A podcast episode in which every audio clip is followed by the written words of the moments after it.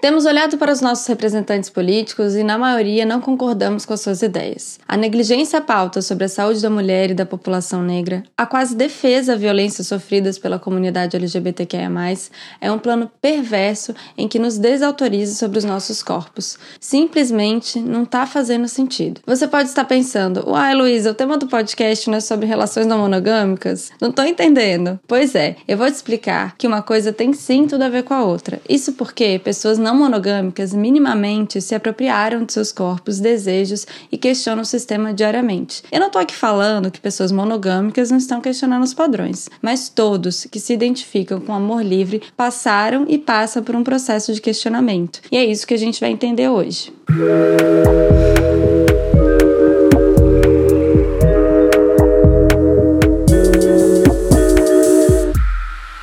Aviso: essa sauna foi gravada no contexto de pandemia, então é vida real mesmo, aviões estão passando e no fundo tem crianças fazendo homeschooling porque estão no comando ao lado. Então é vida real mesmo e bora lá? Bom dia, clube! Boa noite, clubes! Para comemorar o amor, hoje vamos de sauna, o formato do podcast em que respondemos questões trazidas por vocês, ouvintes. Para fazer parte da comunidade do Clube Sentimental e para também trazer suas questões, segue a gente lá no Instagram, no arroba Clube Sentimental. Para me acompanhar, temos aqui duas pessoas que eu amo demais, sem palavras para descrever eles. E na verdade, eu não vou descrever muito, porque por questões sociais, eles preferem ter suas identidades preservadas. Olá! Olá! Oi! E aí, como vocês estão? Muito Estamos bem. Ótimos. Estou aqui nervosa para gravar. Eu não tô nervoso, não.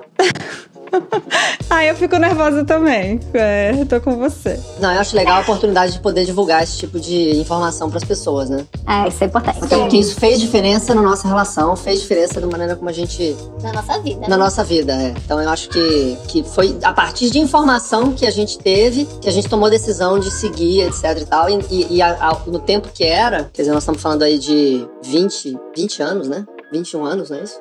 É, 20, 22. Uhum. 22. Nós, nós estamos juntos, na verdade, há 27 anos, nós estamos, somos não monogâmicos há 22 anos, né?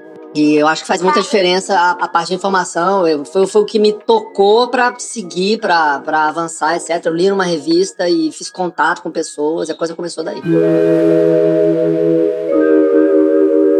E qual é a parte boa dessa relação? A gente vai falar um pouquinho das dificuldades depois que os ouvintes trouxeram, então eu queria que vocês falassem um pouco do que tem de bom em ser não monogâmico e estar numa relação nesse formato. Eu acho que para mim a, a, grande diferença, que a, o grande caminhar que eu senti do lado dela foi a, a cumplicidade que aumentou assim absurdamente, entendeu? Então assim, é, se, se, alguém falar assim, ah, é porque na verdade a gente não entra nisso como buscando uma vantagem ou buscando uma concorrência com outras pessoas, nada disso. Você entra porque você tem uma necessidade necessidade. Uma necessidade que vem de dentro do seu, do seu eu, do seu ser, né? Tipo, você fala, putz, eu quero ser assim, eu preciso ser assim por causa das suas necessidades. Agora, eu acho que se você fosse pontuar o que, que tem de, de vantagem, a primeira, a primeira palavra que vem na minha cabeça é essa: é, com, é cumplicidade. Cumplicidade e fluidez na relação. A relação ficou muito fluida depois da, da adoção da monogamia, né?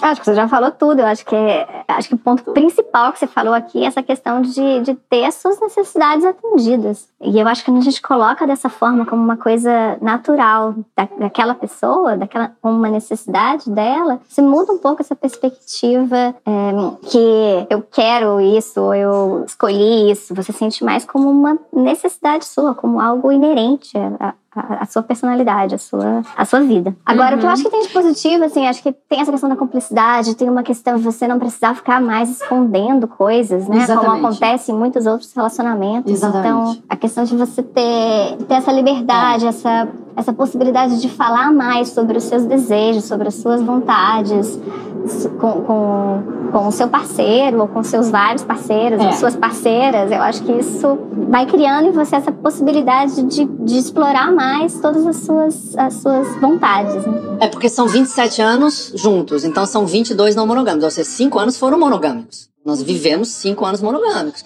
E eu tinha ciúme dela, eu tinha medo que ela ficasse com alguém, eu tinha uma preocupação de que podia acontecer, etc. Quando isso acabou, eu senti uma leveza muito grande, porque assim, óbvio, você não deixa de ser um casal, você tem os problemas que o casal tem. Qualquer problema, qualquer outro problema. Você vai ter problema financeiro, vai ter problema com a educação do filho, você vai ter problema, sei lá, com a organização da casa, com a convivência, com a toalha em cima da, da cama, molhada em cima da cama, essas coisas, né? O assento da privada continua levantado, abaixado, essas Isso é besteiras. bobagem. Isso é bobagem. A gente não- a gente, É bobagem. isso é besteira, eu tô brincando, porque eu sei que isso é um clichê.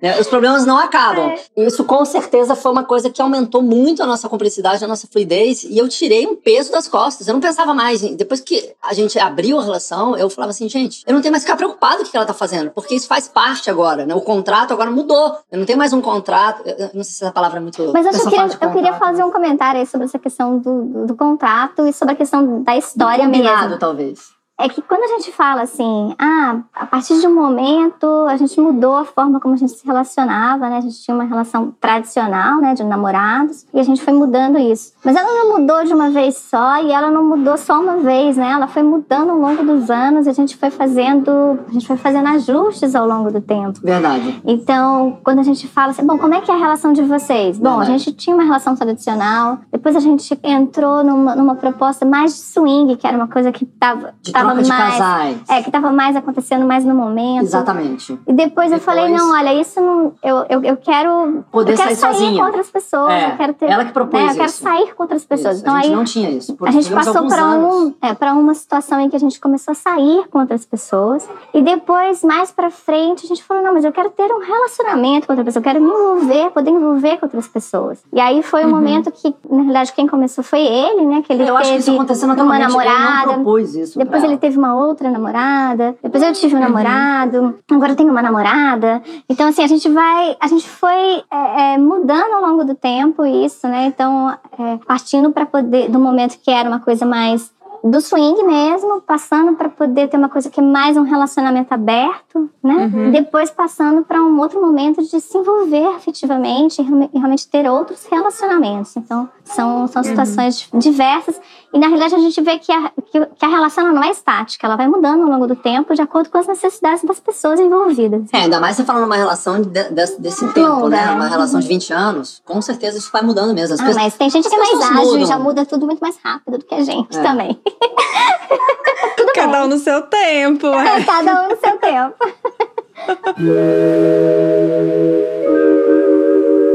Mas aqui o que a gente tá falando é que essas mudanças elas foram permitidas porque vocês é, têm essa honestidade em colocar os desejos né, na mesa sem, sem, sem serem julgados um pelo outro. Existe esse medo do julgamento? Então, assim, ah, quando um se apaixona por outra pessoa, ou lá atrás, né? Estavam lá no swing. E aí é, ela virou e falou assim: quero me relacionar sozinha, não quero fazer troca de casais. Tem- a minha pergunta é: existe um medo do julgamento do outro? Existe o medo do julgamento do outro, mas eu acho que a partir do momento que você começa a quebrar as barreiras do relacionamento tradicional, na realidade ele abre as portas para você cada vez menos se preocupar menos com esse julgamento e conseguir ser mais franco. Então, acho que esse é um ponto positivo de uma relação assim, porque eu acho que ela abre as portas para você cada vez mais conseguir penetrar mais no, no- no que as pessoas sentem realmente e querem, entendeu? Gente, sem, eu- eu- sem esse Eu julgamento. vou ser sincero, eu não senti isso. Eu só, quando, quando ela falou, eu só vi vantagem. Quando ela virou e falou assim: não, eu quero sair sozinha. Eu falei, opa, então também vou. Tipo,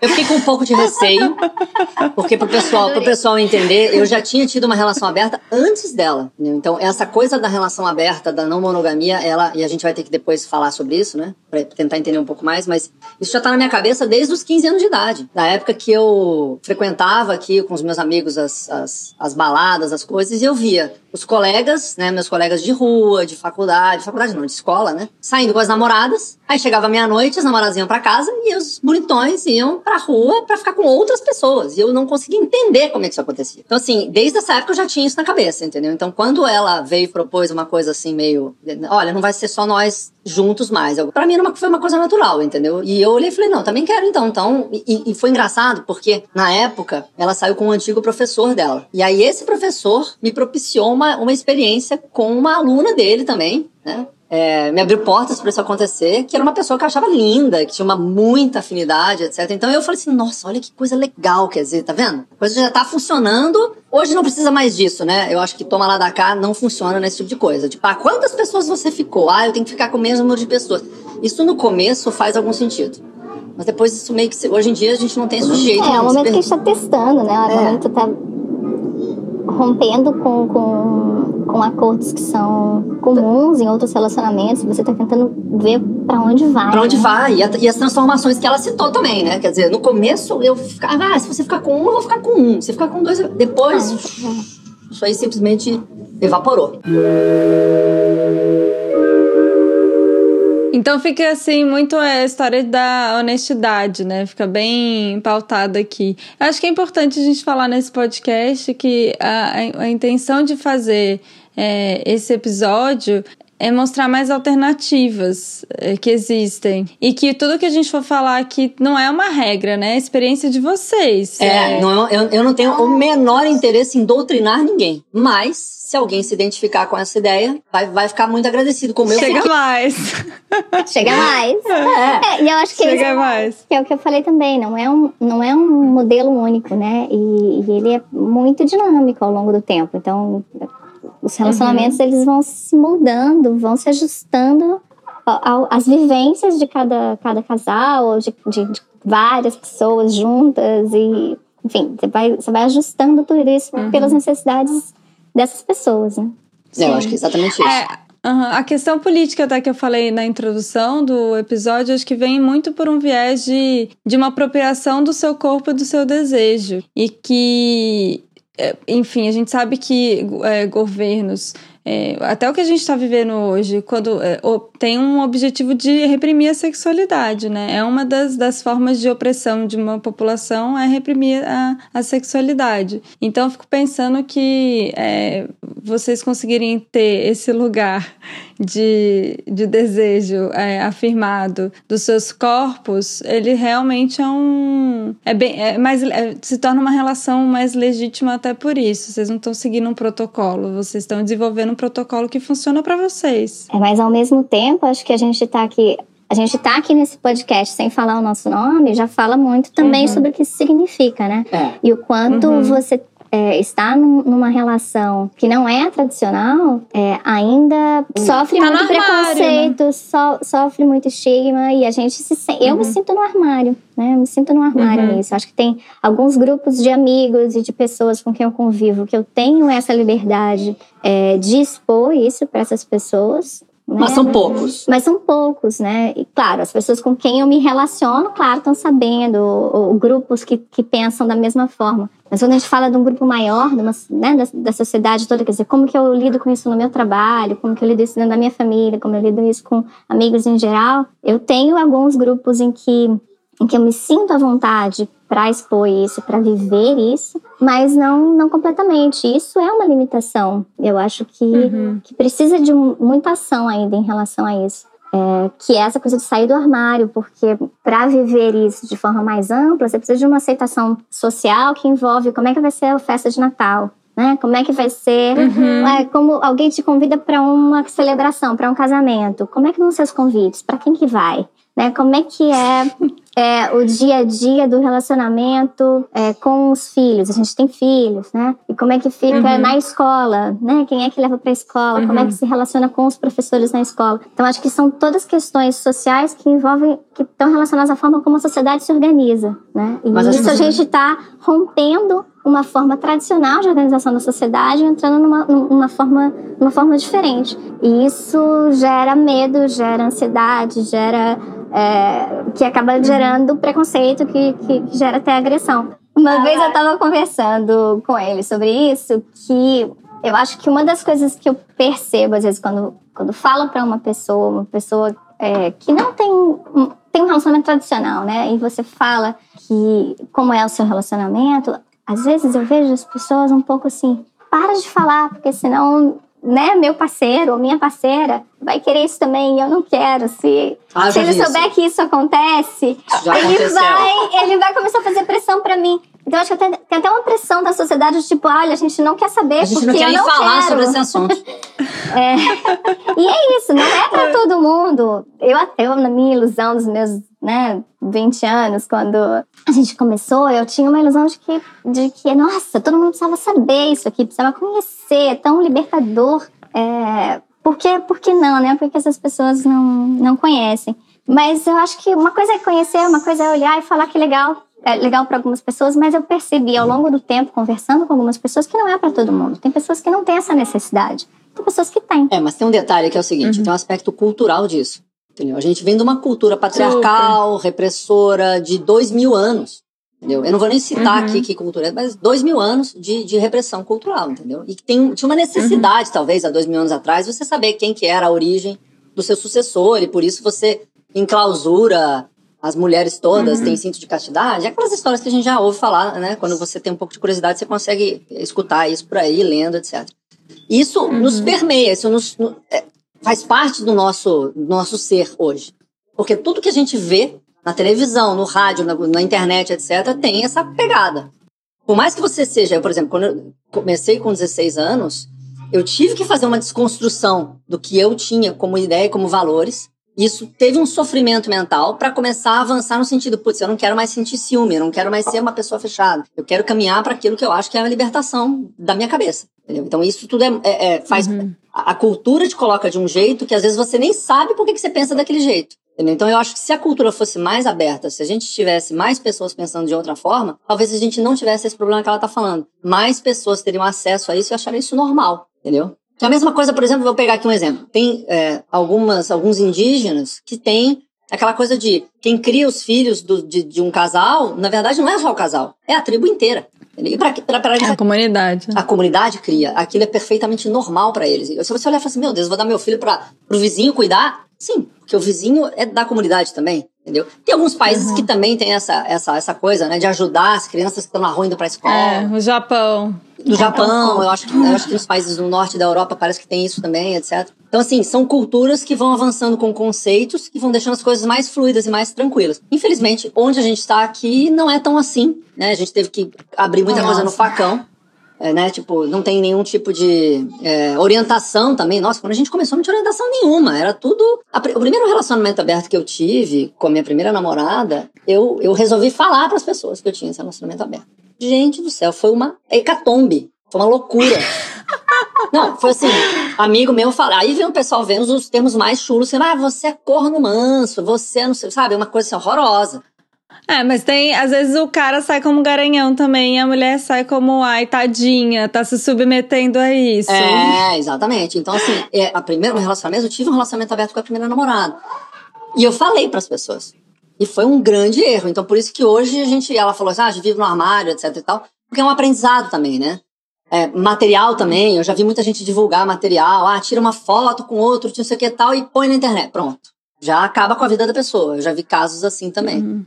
Então a gente acabou optando por um modelo de descrição, né? Que é um modelo de tipo assim, olha, Uhum. vamos tentar falar o menos possível, tentar se expor o menos possível para que a gente não seja rechaçado, não seja, sabe, as pessoas não apontem dedos para nós, etc e tal. Infelizmente, é, a realidade é essa. Mas claro que eu gostaria que fosse uma coisa mais tranquila, com certeza. Seria muito melhor. Isso é que era pra gente falar o lado positivo agora no começo. Ah, desculpa. É porque eu fui, eu fui pro lado político, né? E aí o lado político. Mas acho que o lado, Pega, acho que o lado né? político puxa essa conversa. É esse, é, é esse. É. Eu sou um filósofo, eu gosto muito desse, desse estilo de vida, eu acho o estilo de vida muito libertador, como ela colocou. É, mas assim, eu, ao mesmo tempo, eu sei a dificuldade que é você chegar, né? Tipo, você tem que mover a sua cabeça, você tem que abrir mão de uma série de coisas, enfim. É, ao mesmo tempo, você encontra um grupo, aí quando você encontra um grupo de pessoas que pensa como você, aí ferrou, aí você... Aí pronto, você acha, aí que você começa a achar que não tem mais gente que não pensa assim, isso é outro, outra besteira também, né? Tem muita gente Ah, que é a história das bolhas, né? bolha, você sai de uma bolha para outra, e eu, ve, eu vi muitos amigos nessa, nessa brincadeira, né? Muitos amigos. Ah, eu não falo com gente que não pensa assim. Ah, eu não faço com pessoas que não são desse meio. Ah, eu não quero nem saber de. Não... Que também é um, é, um, é um engano, né? Você não vai deixar de, de conviver com as pessoas do seu trabalho, você não vai deixar de conviver com seus amigos de infância, você não vai. Não, você só vai separar. Olha, esse aqui eu não posso falar tudo, eu só posso falar. E naturalmente você faz isso e você consegue se sentir relativamente seguro, né? Enfim. Agora, eu não sei, não sei se é porque eu tô aqui na minha, na minha crise dos 40 e tantos. Nossa, sério? Eu já tô aqui, Eu assim, pensando de. em- ah, não sei, eu acho que uma pegada mais ativista, sabe? Uma coisa mais de levantar um pouco a bandeira, sabe? Porque eu acho que é, pode ser tão bom para tanta gente é, que também tem as mesmas necessidades e que sofrem com essa pressão Mas social para esse podcast já é agir isso. de outra forma. Esse É, podcast acho já é uma bandeira ativista. Quando você fez um convite. Vamos levantar é uma bandeira. estamos É, levantando a pelo menos, bandeira. ou pelo menos ajudando alguém, né? Que vai olhar e falar, cara, que bacana. É, e que não tá é um modelo único, que você pode pensar É. pra você o que é mais Sim, interessante. Exatamente. É ter todas as, as- Como é que chama? Ter todas as cartas na mesa pra escolher. Não, eu quero isso daqui. Ah, isso é legal. E outra coisa também é o seguinte: não é tudo, essas coisas não são tudo ou nada. Não é, não é, não é entendeu? É- existe uma zona cinza muito grande, né? Dentro, dessa, dentro des- dessas escolhas. Então, as pessoas acham que você vai sair transando com todo mundo, loucamente, vai Pode, pegar. se quiser, pode. Pode fazer isso. Mas existe um meio termo também. Mas sendo monogâmico ou não monogâmico, né? Mas o não monogâmico acho que assume mais, né, essa história. Mas aí a gente já tá entrando nas questões que os ouvintes mandaram, e eu acho que a gente já pode ir pras questões agora. Bom, a primeira ouvinte falou que acha que não conseguiria, mas todo mundo merece amar do jeito que quer e que funcione na sua realidade. Nossa, eu, eu achei muito legal esse comentário. Achei muito, le- muito legal porque é isso, assim. Tem muita gente que olha as opções não monogâmicas e fala, não, isso não é pra mim. Tem gente que olha e ainda não conseguiu sentir realmente tudo que tudo que ele pode experimentar dentro dessa, dessa relação está muito preso, às vezes, dentro do- dos conceitos tradicionais. Mas acho que o mais legal aqui é as pessoas conseguirem olhar e falar: olha, mas todo mundo merece amar do jeito que quiser. E essa é uma, uma parte de tolerância, acho que muito importante desse comentário, assim. E é muito gostoso ouvir isso, assim, para quem vive uma relação não tradicional. Eu acho que é muito legal Eu ouvi isso. ouvir, ouvir de outra pessoa que todo mundo merece ter esse espaço. Eu vi isso de uma, de uma amiga nossa recente, uma repórter conhecida, inclusive, não posso falar quem é, obviamente, e falou exatamente isso da gente. Eu tava conversando com ela, ela falou assim: Nossa, eu admiro muito a relação de vocês, vocês conseguiram uma cumplicidade muito grande, muito grande, mas eu, eu, eu não consigo. Eu não consigo imaginar o meu marido saindo com outra. Aliás, se ele quiser sair com outra, eu prefiro nem saber.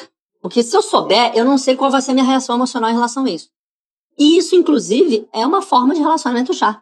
Tem gente que se relaciona desse jeito.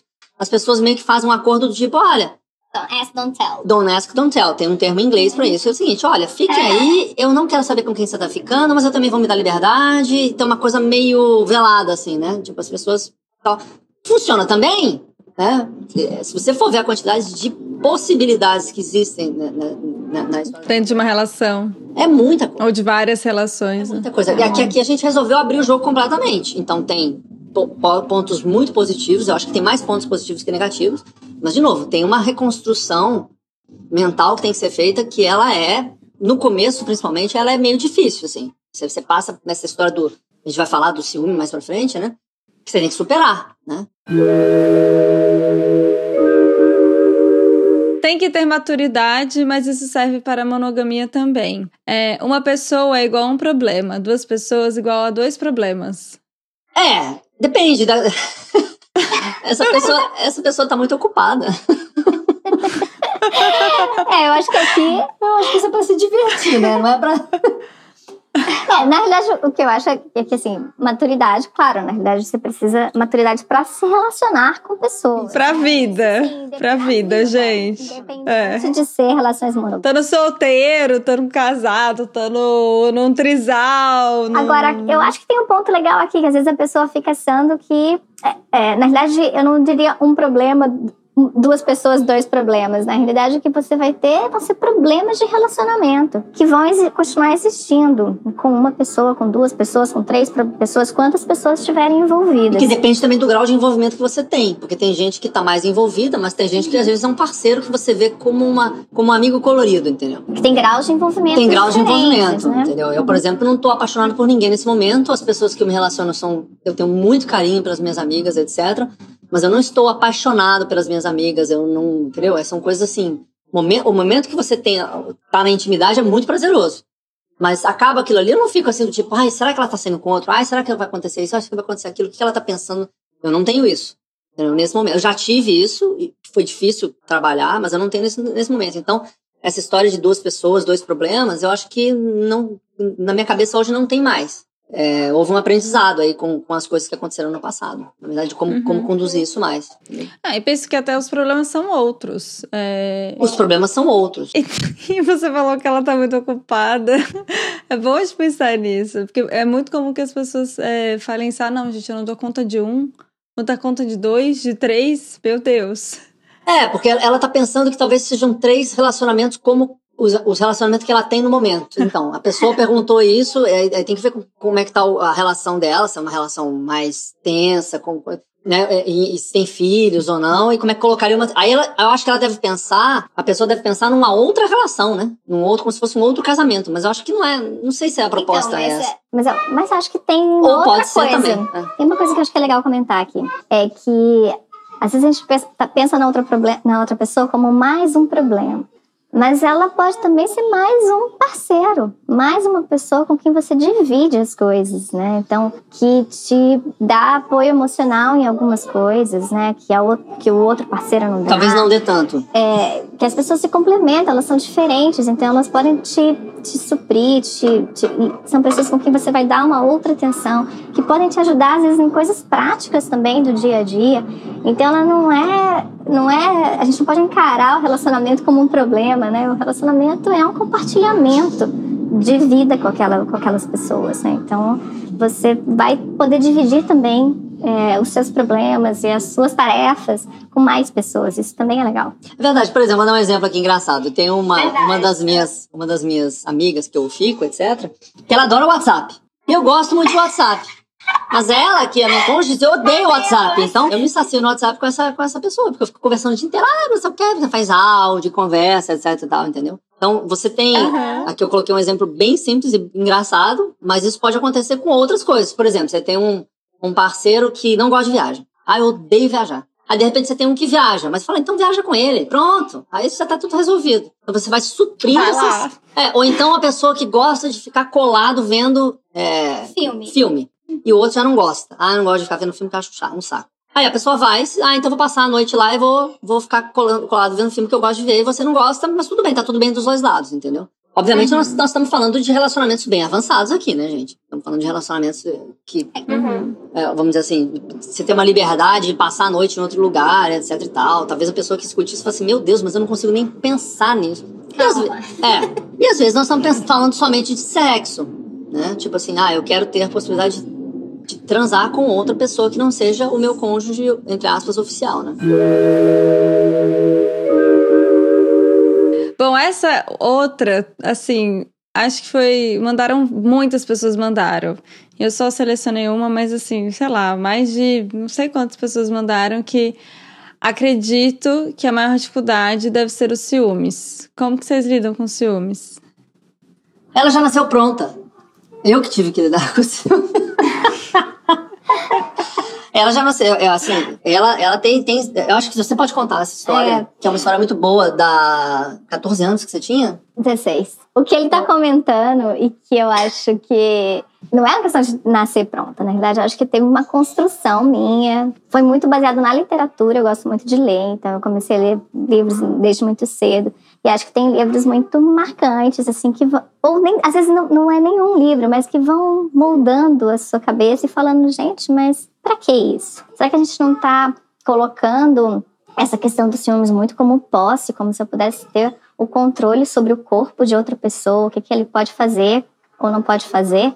E, e, eu acho que eu comecei a questionar muito isso. E eu acho que por conta desse questionamento racional, é, acho que isso foi mudando a forma como eu senti em relação a isso. Que eu acho que até é muito ligada a, a forma como a Lu trabalha, né, a terapia, a psicologia, que eu acho que é essa ligação entre o que você pensa, como você racionaliza as coisas e como isso reflete no que você sente e vice-versa. Então, eu acho que isso, essa coisa de Sim. começar a questionar a forma como o ciúme é colocado, é, e através da literatura, na realidade, eu fui questionando isso e isso mudou a forma como eu sentia em relação aos ciúmes. Então, num dos meus primeiros relacionamentos, aí com 16 anos, eu lembro que tinha muito isso dele. Ele teve um momento especial que ele saiu com outra pessoa do colégio mesmo que a gente estava. E aí meus amigos vieram falar comigo sobre aquilo e eu falei, olha, mas não tem problema ele beijar outra pessoa, ficar com outra pessoa, né? E eles queriam te convencer o contrário. E eles fizeram, claro, meus amigos estavam querendo me proteger, queriam me convencer do contrário, e eu me senti pressionada por meus amigos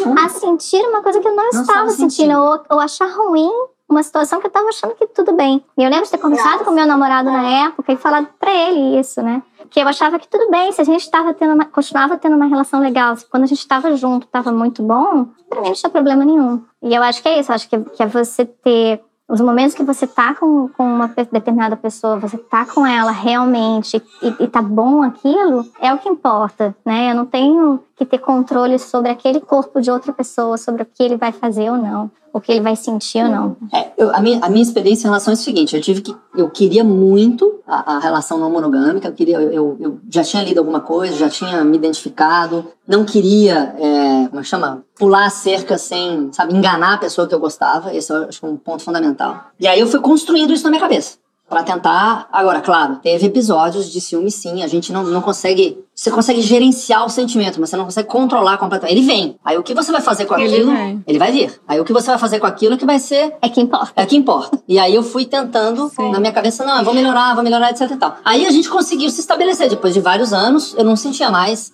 não senti assim, não tinha, realmente não vinha mais ciúme na minha cabeça. Eu acho que é a intensidade que muda, né, da emoção a partir do momento que você tem a consciência de quando você sente.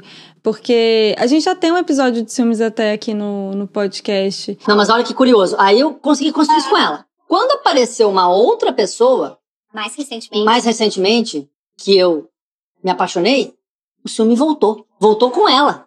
Aí eu falei assim, gente, é. Eu falei, gente, eu, eu não tô livre disso. Eu tô livre disso com a pessoa que tá comigo há muito tempo que a gente construiu. Aí apareceu uma outra, aconteceu de novo. Aí acabou essa, esse relacionamento, a gente não tava ficando mais, continua minha amiga até hoje. Apareceu uma terça, uma quarta. Me apaixonei de novo. A mesma coisa, gente. Quando ela saiu, que ela falou, não, eu tô indo, vou mudar de cidade. Nossa, me, quase me rasguei, fiquei arrasado, fiquei, sabe? Tive um, é, foi um drama, assim, drama, drama queen total, foi muito bom. Eu acho que é legal ouvir isso, porque na realidade a gente vê que o filme, na realidade, é uma construção entre duas pessoas. Exatamente. Ela, ele... E é, e é isso. Exatamente. Então, assim, a partir do momento que você tá dentro de uma relação, que você tá construindo essa, essa cumplicidade, e você tem uma comunicação boa e você tá seguro ali dentro, você deixa de ter ciúmes, você consegue é, de ter ciúmes ou de, ou de sofrer, na realidade não é nem de ter, né? Você pode ter, uhum. mas assim, a forma como você Sim. vai lidar com ele vai ser muito mais tranquilo. Aí quando você tá no, quando você relaciona com outra pessoa, aí é uma outra construção, com aquele Exatamente. outro parceiro. Você né? pode ter ciúme também. Você pode ter ciúme. Porque você tem medo de perder, porque você tem não, é perfeito, porque tem tudo a ver até com o episódio de ciúmes que, que eu falei que a gente. A gente tem um episódio de ciúmes aqui no podcast, porque o ciúmes é, a gente, é, ele acontece quando eu sinto que alguma relação está ameaçada. Então, a relação de vocês, vocês já passaram por tanto que vocês não sentem essa ameaça. Tem que ser uma coisa muito grandiosa, talvez, para ameaçar né, essa, esse, esse relacionamento que está sendo construído, né, que é sempre uma construção, mas de uma, já tem uma base sólida. E o que eu acho interessante é, é não assumir, é, é falar aqui que a gente sente sim ciúmes, né, que vocês sentem ciúmes, mesmo nessa relação sólida, mas talvez ele não seja tão intenso, ou vocês já estão resolvendo, antes de vir intensidade na cabeça de vocês, ah, se eu tô inseguro, por que, que eu tô inseguro? E já leva isso pra relação, e já conversa. Eu sou uma pessoa, eu não nasci pronta, eu acho. como ela, mas eu também não tenho muito. Eu não sinto muito ciúmes, não. Mas quando eu sinto, eu sempre faço uma reflexão por que, que eu tô sentindo e eu sempre levo pro meu parceiro, porque eu acho que é importante. Isso me acalma e no final das contas sempre dá certo. Porque se as emoções são sinalizadores, se eu tô insegura, eu acho que o parceiro tem que saber é, que eu tô insegura. Minimamente. Às vezes eu já resolvo na minha cabeça e nem preciso levar para relação. Eita, que essa nota tão boa, o papo é longo, vocês mandaram muitas questões que a gente decidiu dividir em parte 1 e 2. Então a segunda parte vai ficar para quinta-feira, tá bem? Um beijo e até lá! Atenção! Sabemos que muitas pessoas passaram e passam por situações de violência sexual, humilhação, exposição de seus corpos por ambientes opressores, seja por fatores culturais e religiosos, ou por vezes nascerem com uma genital que não condiz com a sua identidade. Esse episódio ele foi produzido por um recorte positivo da sexualidade, com o objetivo de construir uma sexualidade mais saudável e segura para todos.